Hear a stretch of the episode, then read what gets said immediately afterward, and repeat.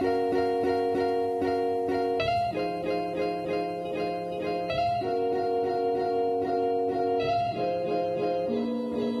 迎来到 OK News，我是 Jake，我是 Amy。我们在这里分享我们看到的欧洲点点滴滴。看腻了美中角力和非蓝即绿吗？那就来听听欧洲的声音吧。好的，今天我们又要来讲新闻了，而且今天是二零二一年的第一篇新闻，对不对？对，也是我们二零二一年的第一次录音。没有错，因为刚开始一周而已，没有几天。哎，你跨年怎么跨？我就知道你要问跨年，因为我听完之后 觉得太羞耻了，你要讲出来。怎么会？我觉得很温馨，就是我是过一个养生温馨路线。怎样？你说，你说看。你刚刚没有讲那么那么仔细，你说说看。养生养生温馨路线的意思就是说，好好的待在家，然后呢，早早的去睡。然后还有跟着家人聊聊天，促膝长谈。哦，哎，其实我蛮羡慕你，因为你是不是有兄弟姐妹，对不对？你有一姐一妹，一个姐姐一个妹妹。哦，那蛮好的，很温馨。因为因为像我就因为我们很久没有聚在一起啊。对啊，那样其实蛮好。其实我觉得这样是对的，因为像我家就只有我爸妈跟一只猫而已。我家猫不理我，我爸妈。很做自己，我也不知道怎么办，所以只好去外面跨年。你自己也蛮做自己的，我必须说。少在那边。这边要题外话一下，我们刚刚录音之前为什么要拖那么久？是因为刚刚我们本来要录了，但是麦克风开一半，我妈突然冲进来说：“哎，我们家小猫腿好长哦。”重点是你已经先预告说要录音，然后接下来呢，把门就是关起来，意思其实就是说这时间先不要打扰，如果没有紧急危急的事情，先不要打扰。但是妈妈还是很可爱的，就是非常要跟你分享，非常想要跟你分享这个喜悦，就是猫腿很长。对，然后 Amy 全部看在眼里，所以我们刚刚档案全部洗掉，重来。少在那边，是因为这样。好啦，那今天要跟大家分享之前，我觉得可以跟大家讲一下。其实最近应该是说，从去年底一直到年初，大家应该看到很多新闻是有关英国境内发现什么变种病毒啊，然后它的传染传染力更强啊，然后很多国家就是陆续的，就是封锁跟他们的那联络的。空间，然后管道等等，然后以及其他国家各个国家他们要怎么样去分配，就是他们的疫苗啊，然后各个国家他们开始注射疫苗的时辰啦，或者是说是使用哪一个嗯药厂的疫苗之类的。对我印象蛮深刻的是，那时候这个新闻一出来之后，我们亲爱的呃荷兰政府马上封闭了呃与英国的这个 联络方式，好像直接不让英国的飞机跟民众入海关，对不对？就其实不止，嗯，不止荷兰啦，就其实法国啊，就是还有欧洲其他国家，我记得有十几个国家，其实他们都马上就是切断这些联络联络管道。可是其实陆陆续续好像也都在这些地方都有发现，呃，这个变种病毒的案例啦，所以也不知道。所以其实就经济发展大家好的时候，大家是欧盟；当有灾难的来的时候，大家不是欧盟，就各自为国的，对。他们是为了他们自己国民着想，是吧？哦应该是啊。但我想问一个问题，就是我觉得先不管就是这个新的变异的病毒威力怎么样，因为听说是传染力更强嘛。对。然后，但致死率可能也是偏低。但我比较好奇是为什么英国变种病毒可以叫英国变种病毒，可是在呃武汉发生的新冠肺炎不能叫武汉肺炎？这样是双标吗？嗯，这可能就是各个国家他们。对于这个名字的敏感度程度不太一样，OK，有些就是比较敏感，英国人比较不敏感之类的。好啦，然后呃，而且另外应该是说，在二零二零年底，就是在圣诞节前夕的时候，托他们的那个协定也终于就是有了个一些共识，相较于就是原本之前一开始一直都说有可能是完全没有任何地友的方式，然后就要就是抬出这个脱欧的。因因为托呃托他们其实是在今年哎今年不是是去年二零二零的一月开始他们就已经开始进行了嘛，然后但是他们有一年的一个过渡期，对，所以照理来讲到十二月三十一号的时候就应该要有一个明确的规范或者说明确的制度要开始执行，可是一直就是一整年都一直没有办法谈好，再加上疫情的缘故，嗯哼，所以呢，当时候很多媒体啊或者各个就是呃就是各各方媒体都预测说，搞不好根本就不会有任何的 deal。For 这个脱呃英国脱欧的事情。那还算 OK，是说在圣诞节前夕，它总算就是两方就是有达成了某些的共识，所以应该就是算达到一个一个一个他们可以接受的范范围。或许那另外，我觉得今天我们第一个新闻也想要谈的就是说，呃，在去年底的时候，其实也还发生另一件大事，就是欧洲欧中全面投资协定 （Comprehensive Agreement on Investment）。对对对，然后它的简称就叫 CAI。其实我一开始在看的时候想说，哈，CAI 是什么？然后原来就哦，不是那个 CAI，不是那个 CIA，它是 CIA。对对对，没有，我觉得这就是，这就是我不知道，这是取协定很重要的东西啊。就是我觉得很多从美国那边来的协定的名字都很好，很好发音，很好念。你要你要你要说这个协力很不好念吗？也没有很不好念，但就是觉得好像少一点那个一个个人色彩。OK OK，你可以跟他们讲啊。比如说比如说 金融业有什么那个 Fed 啊，或者什么有的没有的，然后还有什么 W 八 ban 啊，就是你都会觉得，哎，这个好像就是你可以用一个名字记住，好像他是个人的感觉。OK，但是但是这个就还好，有点太就 CI 对太生硬。好，那他在讲什么东西？好，应该是说，嗯，在十二月三十号的时候，这个协定他们就达成了一个共识。然后他们毕竟现在疫情的关系嘛，所以他们是用就是远端会议的方式，与会的人包含了德国、法国、中国的领导人，以及欧洲理事会主席，还有欧盟执委会的主席。那他们其实在这当这其实这个协定，他们在二零一四年的时候就已经开始谈，他们希望针对欧洲跟欧盟跟中国的一些投资协定能够。呃，更开放，然后能够呃互利这样子。那但是因为中间有很多的嗯很多的条件，只谈不拢。例如说，中国他一直想要进入欧盟的能源市场啊等等。那但是那时候欧洲觉得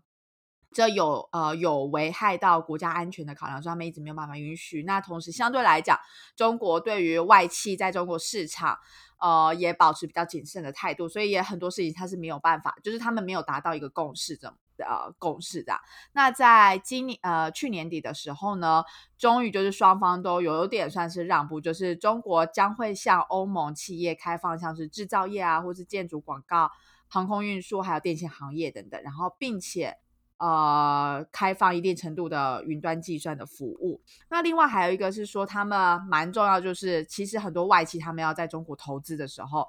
常常遇到一个问题是说，呃。很多协定或者是说政府补助的方式方面是非常不公开的，所以就有点像说他们很多规范一开始一一来是欧盟企业他们完全不知道，二来是他们等于说就算好，他们可以就是在中国发展，但是呢，他们要竞争的是一些中国企业，然后是拿到政府补助的这样子的一个呃不。不平等的一个竞争环境，对于许多外资企业来讲是让他们有一点裹足不前，所以他们希望能够有一个更友善的投资环境。那相对来讲，就是这这都是呃欧盟可以得到就是在中国的一个利益嘛。那相对来讲，中国就希望欧盟能够开放能源，还有一些公共建设上面的一个呃权利，能够让中国的企业到欧盟去做投资。这是大体上的一个协定本身。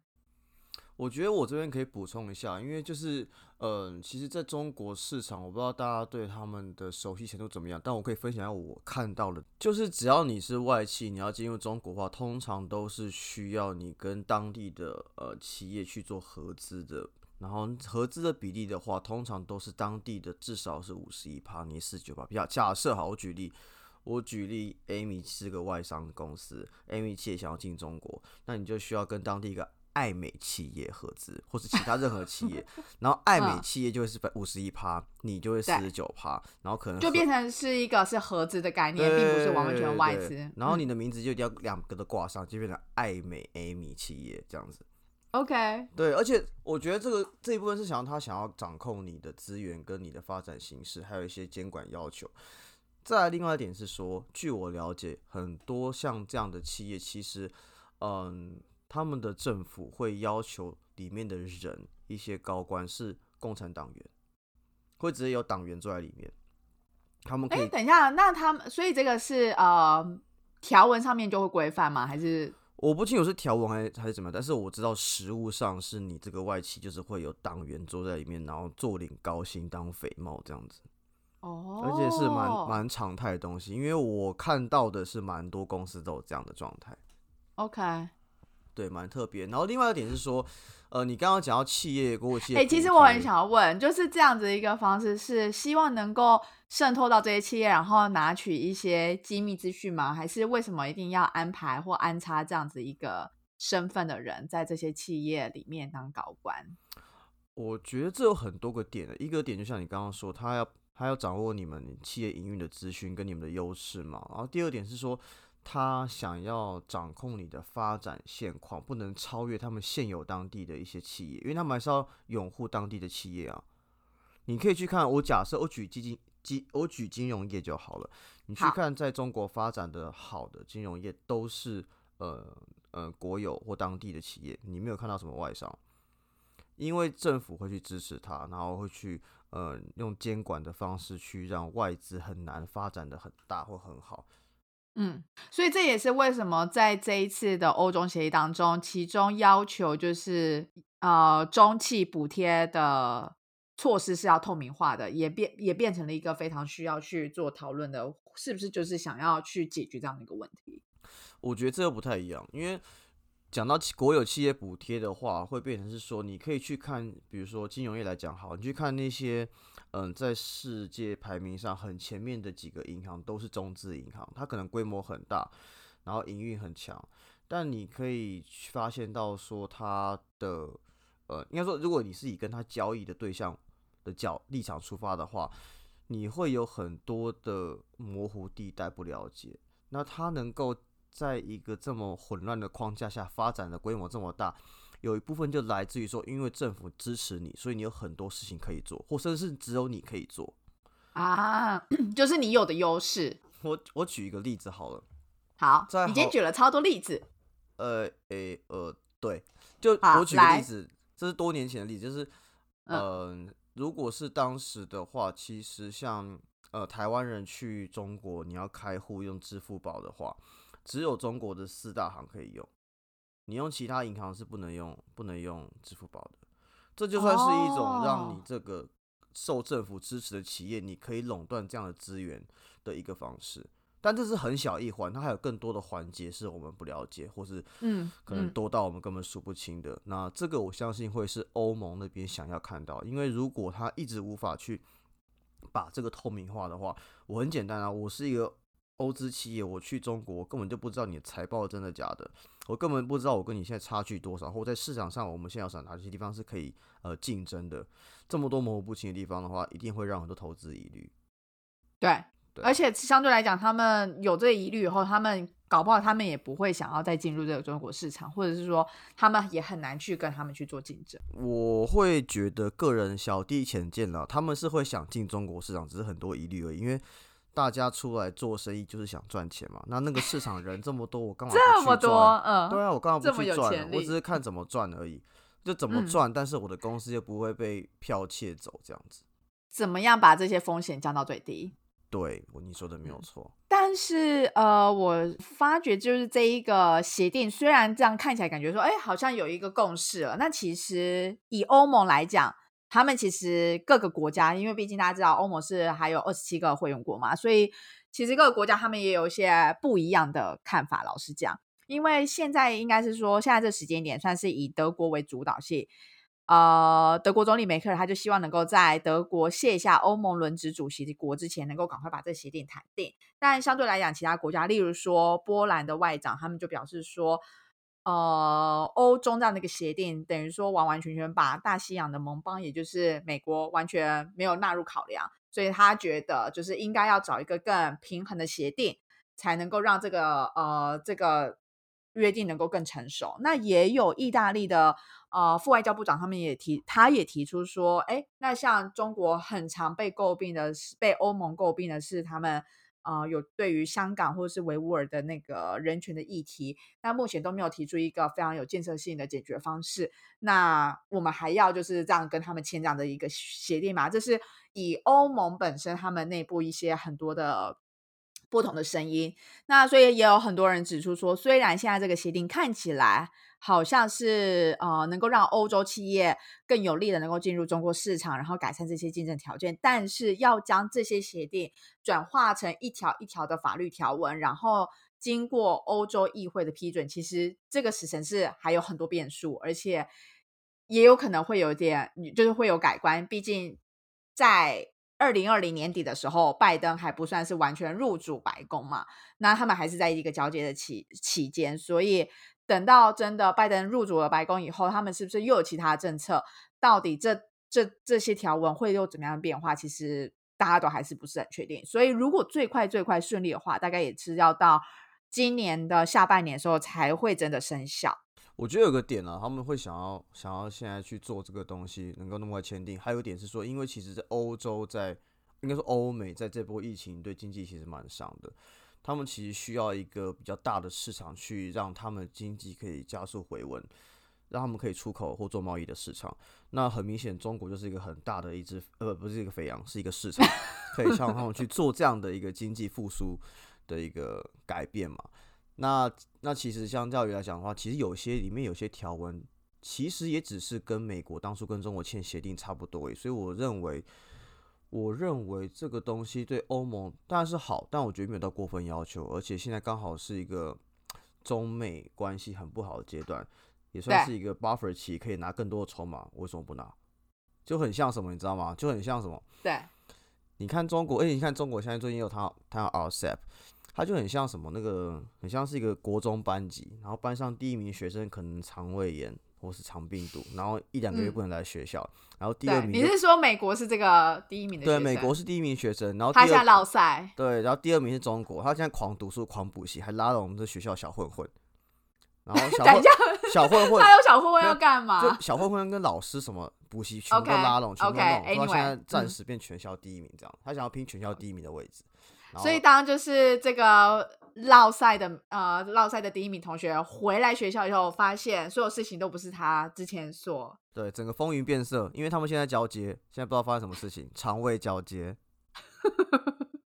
OK，其实也是啊，就是其实呃，美国他们也应该是说反映出一些他们的不满，因为他们觉得说，照理来讲，应该是美国跟欧盟之间应该要有蛮多协定，但因为过去四年可能川普执政的时候，其实蛮多协定当中，就是他，例如说他退出了法国巴黎协定啊等等之类，所以其实合作之间都有很多的变数，所以导致或许也因为这样子，就是欧盟决定就是自己跟中国就是做一些不一样的策略协定。不过我觉得没有错啊，我觉得以区域发展或是以自己自己国家或经济主体的本位主义来讲的话，他会这样做，我觉得一点也都不意外。那我们就持续看看看到底接下来今年年呃下半年的时候，这个协定会变成怎么样？对，主要是会看到时候他们的发展会不会影响到台湾的利益，这是比较重要的，因为台湾呃据我所知是。蛮多的一些嗯外资都是来自于欧洲，尤其是现在的什么风力啊什么的，跟欧洲合作很密切。希望到时候不会因为这个协定而影响到我们这边的发展，这比较重要。是好，那我们第二个新闻来谈什么？要不谈个轻松一点？刚刚谈的好硬哦。对啊，真的，而且其实一开始的时候，我们对这些协定都想说，哈，那什么，就是没有真的非常发落。然后像他说，就是其实已经谈了七年，我们想说，哈，我们之前也从来完全没有就是涉猎到这一部分，没有想到这个协定已经谈了这么久。没有，而且因为那个新闻是年底出来，到跨年。呃，二零二一一月初开始出来新闻稿了，但因为这几天都是我都处于在一个不是在深山中，就是在跨年中的活动中，完全没有接触。我觉得你个叙述太婉转了，你这叙述太婉转。你确定只有深山跟跨年欢乐之中吗？还是毫无意识之中？啊，我顺便补充一下，其实跟大家报告，我在因为我其实跨年的时候去跟朋友喝酒看烟火，但是因为有点过度饮酒，所以其实在跨年烟火放完之后。到凌晨两点，我是没有印象的。我是 透过隔天早上打电话问朋友，才慢慢拼凑起我的回忆的。而且你既然自称这个叫做最荒谬，所以我就觉得应该不会。你荒谬的等级是持续在增加，所以别担心。好，但是明年我们可以再看看。但在这边还是要呼吁大家，就有喝酒就不要开车，可以善用这个嗯走路、步行或是计程车。来安全的到家。OK，好，下一个新闻。好，下一个新闻轻松一点啊，就是呃，我们看到一个新闻稿是说，在去年底的时候，法国核准了这个三 D 炼印来可以盖社会住宅，而且呢，它社会住宅盖出来之后呢，也会用非常平价的方式出租给大众。我觉得是很好的东西啊，因为哎，我很难想象哎，就是三 D 列印，我一直还是停留在就是是做模型或什么的这个概念，它能够真的列印出来一个东西，是真的能够住人的，就是它的坚固程度，我不知道。我跟你讲，根据这个东西，因为这个东西是个很简略的一个新闻稿，所以我这时候我今天下午有致电给在成大的这个好朋友。成大都市发展所的好朋友，那他之前是做土木跟建筑的，那他就跟我分享一些观念，就是说，其实三 D 电影那只是你会这样想，是因为你看到的影片或在台湾的确只能拿来做模型，或拿来做一些机具的零件或结合部位，没有办法做一个很大的整体。但其实在国外已经是可以印出一个很大的一个单位来使用的，而且通常像法国这样的案子，或是我记得荷兰之前也有这样做，他们能够。呃，把三 D 列印技术跟呃都市发展整合成，已经可以盖出新东西。除了有法规的运行之外，还有技术的进步之外，还有个点很重要，是因为通常是学术单位跟政府一起在做的，所以等于是学术中就有伴随政府支持，你有经费，你有法规，你有一些地方可以做试营运。而且很很重要一点是说，因为通常盖在在盖这个三 D 炼印住宅的时候，它会比较倾向是一个简单结构的住宅，然后通常基地会比较大。那其实，在一些比较土地大的国家，可能是比较适合的，比如说它需要一个很大的重化地啊，你可以比如说一大片的社会住宅，我百分之多少给你盖三 D 炼印的住宅，那我其他的部分是正常盖的。那我就可以去比较说，哎，那盖出来使用上什么差别啊？以及这个东西是通过政府特殊允许的去盖的，因为它通常不会是整片社会住宅都是用三 D 电影的，而是会比如说我一个左下角，对，左下角二十五 percent 之类的。哦，所以它有点像是说，因为毕竟这个技术也是算是还蛮刚开始兴起的，所以它就是先部分用三 D 电影，然后渐渐慢慢，如果今天它的那个比例可以越来越大，那或许。就可以整个都是用三 D 电影。对他们像是在边做边调整的一个阶段，就是我看运行的怎么样，好，那我只有再拉高比例，降低成本。但是那使用三 D 电影的技术是真的会比较便宜吗？据看现在看到的资料来讲的话，好像还不会，因为它产出的量没有那么大，就像我们的工厂在生产一样。我工厂没有生产那么多东西，我的成本就压不下来。可是因为现行的法规或是政府的合作都只能做部分而已，所以他们还在观察。但回到台湾的话，嗯，台湾究竟适不适合用三 D 电盖房子呢？盖大家最喜欢的房子呢？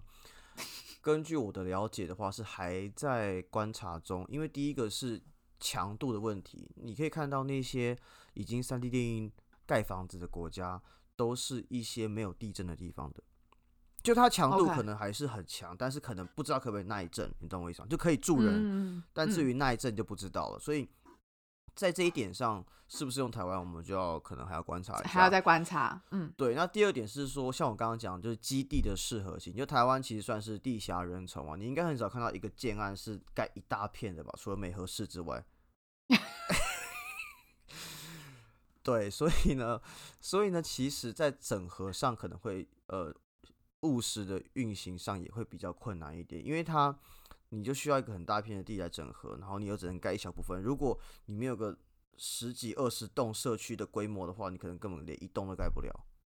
哦，哎，我最近在逛高雄，我发现高雄超多空地的。那你可以去买一块来盖。不知道，我就觉得，哎，怎么有这么多空地，我都不知道。可能之前可能都是什么台糖或者是什么，就是国营事业他们有的地，然后就现在目前。不知道就都摆在那边。哦，真的假的？好，我下礼拜去观察一下。然后另外一个点的话，就是说，通常他们用三 D 电影盖的这个结构或是外观，会是比较简单的外形。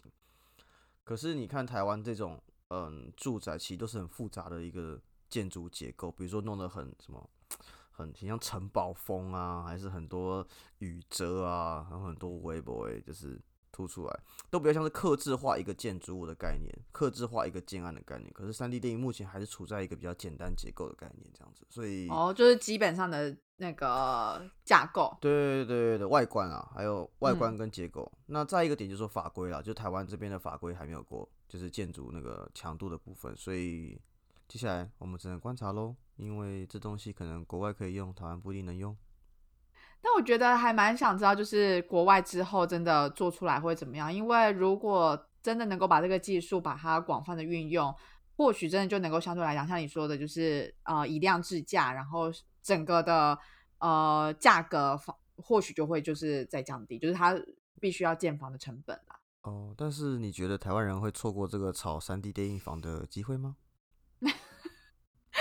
啊，开玩笑啦，开玩笑啦。但我是认真觉得，我看完这我觉得很酷，就很希望说我自己如果能有一块地，然后自己盖一个自己想要的很简单那种一层楼的房子或两层楼房子，嗯感觉很棒。对啊，嗯，好啦，我们就拭目以待。好哦，那我们持续关注。那我们下一个新闻讲什么嘞？下一个新闻呢，一样是发生在欧洲，然后你刚刚有说到嘛，台湾是落在那个地震带的地方，所以时常有发生地震。那另一个在欧洲也有一个地震带的地方，也就是在那个巴尔干半岛。那在上个礼拜的时候，也就是在呃跨年前夕，克罗埃西亚发生了规模六点四的地震。那大哎，先问大家好了，克罗埃西亚你知道在哪里吗？我知道在东欧啊。你不要不熟国家就全部都列在东欧，然后现在偷偷在查 Google。我我知道我们之前 NBA 同学，嗯，克罗埃西亚同学很漂亮，然后呢？然后也很聪明，然后呢？然后他在意大利的右边。好，对，没错。反正就在巴尔干的呃，应该是说那个巴尔干半岛上面有很多国家，然后呃，克罗埃西亚它其实是有点算是在接壤的地方，就是不是在下方，它它的上面就开始接着是斯洛维尼亚，然后在奥地利什么之类这样接上去。然后呃，大家对于克罗埃西亚有有印象，应该是因为那个《权力游戏》，因为他们有场景是在那边拍的嘛，然后所以也因此带动了很多就是旅游跟观光之类的。那这一次呢，正央是在首都的，他们首都是叫做扎格雷布，然后呢，南方的一个五十公里的城镇叫做彼得里尼亚。啊，其实这个小镇其实我也我我自己也都不太知道。那它五十公里的概念大概是什么？大概就是台北跟新竹的概念是吧？台北跟桃园，哦，台北跟桃园。哦，好，台北跟桃园。桃园快到新竹，大概竹北的地方。好，你很精确，就是要讲那五十公里。前天才经过而 已。好，所以呢，然后再加上这一次的震源深度其实只有十公里，所以是算呃浅层的浅层地震。那在克罗埃西亚，好像据据记录来讲啊，就是其实很久以来都没有发生这么严重的地震，就是他们好像在呃几百年前可能有一次很大地震，然后让那个古城都就是很多建筑物都烟灰飞灭，烟飞灰灭，这样灰飞烟灭。哦，灰飞烟灭，哎，可以剪掉这一半吗？然后呢，然后这一次的话，就是那时候就是呃，当时候新闻出来的时候是还没有太多伤亡的伤亡的人啦，但是就是整个城市也是非常的惨。那我特别有注意到是说，这个新闻还讲到，就是距离一百公里的斯洛维尼亚的一个核电站叫做科尔什科。那他呢，就因为这个地震缘故，他们就先暂时关闭。虽然说他们在当时候建立这个核电厂的时候是有测出说他们可以承受大概是七点九的震度，但是他们就为了确保，毕竟非常近，再加上这一次又是前缘地震，然后地震之后又有发生了很多很多的余震，所以他们就先关起来了。然后这一个新闻就让我突然想到啊，就是核电厂这个。因为之前我刚好啊，就是还在上我的核文课的时候，我们有一集呃有一堂课就在讲到就是绿能这部分，然后还有核能啊之类的。然后老师就问了，就是班上同学，就是说，哎，大家对于核能的概念是怎么样？嗯，那很妙的是啊，就是我跟一个土耳其人，我们都对于这个核能发电，就核核电这一这一个能源，相对来讲都比较保守，都觉得说，如果可以用其他的其他的绿能能源替代的话。就是核能其实不应该再存在，因为它有一些疑虑啊，然后甚至哦是土耳其人一直提到，就是车诺比对，核爆事件之类的。那呃，其他四个同学分别是保加利亚人、希腊人、伊朗人跟西诶跟什么跟马来西亚人。他们这四个，他们就相对来讲说，嗯，其实还好。甚至他们还提出说，其实呃，核电呢，它反而就很多人会觉得说，它造成很多污染啊等等。但是相较于火力发电造成了许多空污等等的问题，他们觉得反而呃，这就他们觉得说，反而核电更能够。为环境带来加分，然后更能够减少就是对环境的伤害，再加上就是现在的需求电量非常的多，所以核电其实它是一个更有效效效益的一个一个方式。只要我们就是有妥善的一个方式去做啊等等之类的，就完全没有问题。的，我觉得嗯也是蛮妙，就是这些国家的人他们对于核电的印象，相较于就是我所得知或者说我身边周遭的人所的的观感是不太一样的。所以你是不支持核电的？没那么支持。OK，因为我对我来说，我觉得这是个供给跟需求的问题，就是说你供电量跟电量需求的问题。就是说，因为你去看台电，因为我因为这个去查台电的那个发电的比例嘛，嗯，它在民国一百零八年是二零一九年嘛，对不对？对，OK，二零就是两年前，对，二零一九年，因为他可能一年之后才公布一次，所以现在还没有最新，最新也是二零一九年的。你去看它发电比例的话，其实核能发电大概占百分之呃十三，十 OK 十三。那你燃油、燃气、燃煤，燃气三十八点二帕，燃煤三十七点三帕，所以其实最大众就是靠燃煤、燃气、燃煤的。但是我就会想啊，比如说大家很多人会说啊，你你用核能是对环境不好等等，可是我就会想，嗯。那你用火力发电那比较好吗？那你用火力发电，你不用的话，有其他能够取代的方式吗？如果你不降低你的用电量的话，嗯，对，所以我老小弟我自己的观点是这样，就是说，对，在还没有更有效的呃绿能或是新的能源方式能够替代前，我在核能发电跟呃火力发电之间，我会选择核能发电。但因为现在哦，好，你的前提是因为我们还没有发现能够更有效利用，所以在这两个比较之间，对。但如果太阳能或风力发电是可以 cover 过去的话，那我当然更支持太阳能跟风力发电，因为那东西是怎么讲，就是你你就是个比较污染相对。我想是比较少吧，我还没有涉及到他们制作太阳能面板或者太阳能风力发电厂的时候的所产生污染。所所有的碳足迹到底是多少？因为碳足迹也是另外一个问题嘛，搞不好对对对对，搞不好核能就是你看起来污染超大，但是碳足迹其实比他们小，没有人我不知道。是这样没有错，但是还有一个症结点是说，因为其实核能发电它其实就是相对来讲，因为以台湾来讲，应该是说最高的用电量应该就是夏天，因为大家都需要吹冷气嘛。那其实其他时间可能。搞不好其实还好，但是以核电来讲的话，它就是一开一关，它就是就我所理解或者我所得的是说，它就是持续的会存在，或者说它需要蛮长的时间去做这样一个动作，并不是能够比较有弹性的去呃承接高峰台湾电量的高峰期。OK，所以你是说高峰低峰需要有其他的能源方式来取代？去。对对对，去补足，OK，好。但我觉得不知道，因为我记得就是说，就是嗯，扯到核电的话，我又记得台湾的核四，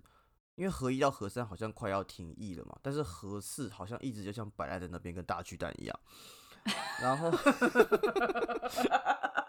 大巨蛋默默的就又 中枪。对，那就是说，我记得明年，哎，今年啊，应该今年八月要公投。那我其实我个人，因为我之前有稍微研究一下合适的议题，其实我对它唯一的疑虑就是说，因为合适有停工又复工很多次，然后中间的承包厂商其实也换过很多家，一开始起义，然后后来好像又换其他家。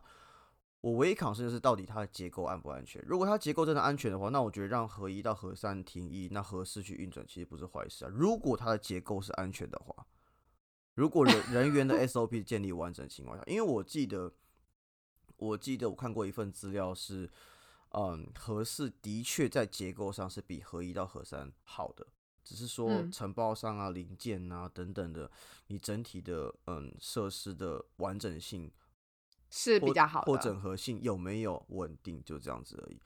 所以，但是当然最好的话，我当然是希望台湾可以用更多的再生能源。但更重要的是，大家不要乱浪费电，不要再。对，我觉得这才是最重要。假如说今天需求量整体而言没有那么高的话，其实或许我们不需要到需需要用到那么多电。但我还有一个点，就是说台湾一般大众用电要减少是一个点，但是另外一点是说，因为台湾很多是科技代工厂，但科技代工厂的用电量其实非常非常大，所以我会觉得台湾。用电量要减少的幅度是有限的，所以我觉得有智慧的去做一个能源呃供电的安排是蛮重要的。对，哎，不晓得企业它那一方面有没有办法有其他省电方式？我不知道这一块我没有在涉猎，我只是抛出一个问题。我是觉得很难啊，因为就是你你工业用电你要怎么省？你的厂那么多，晶片那么多，除非你去国外设厂，像台积电去美国设厂一样，把电弄在别人家。自己国家就不用耗电，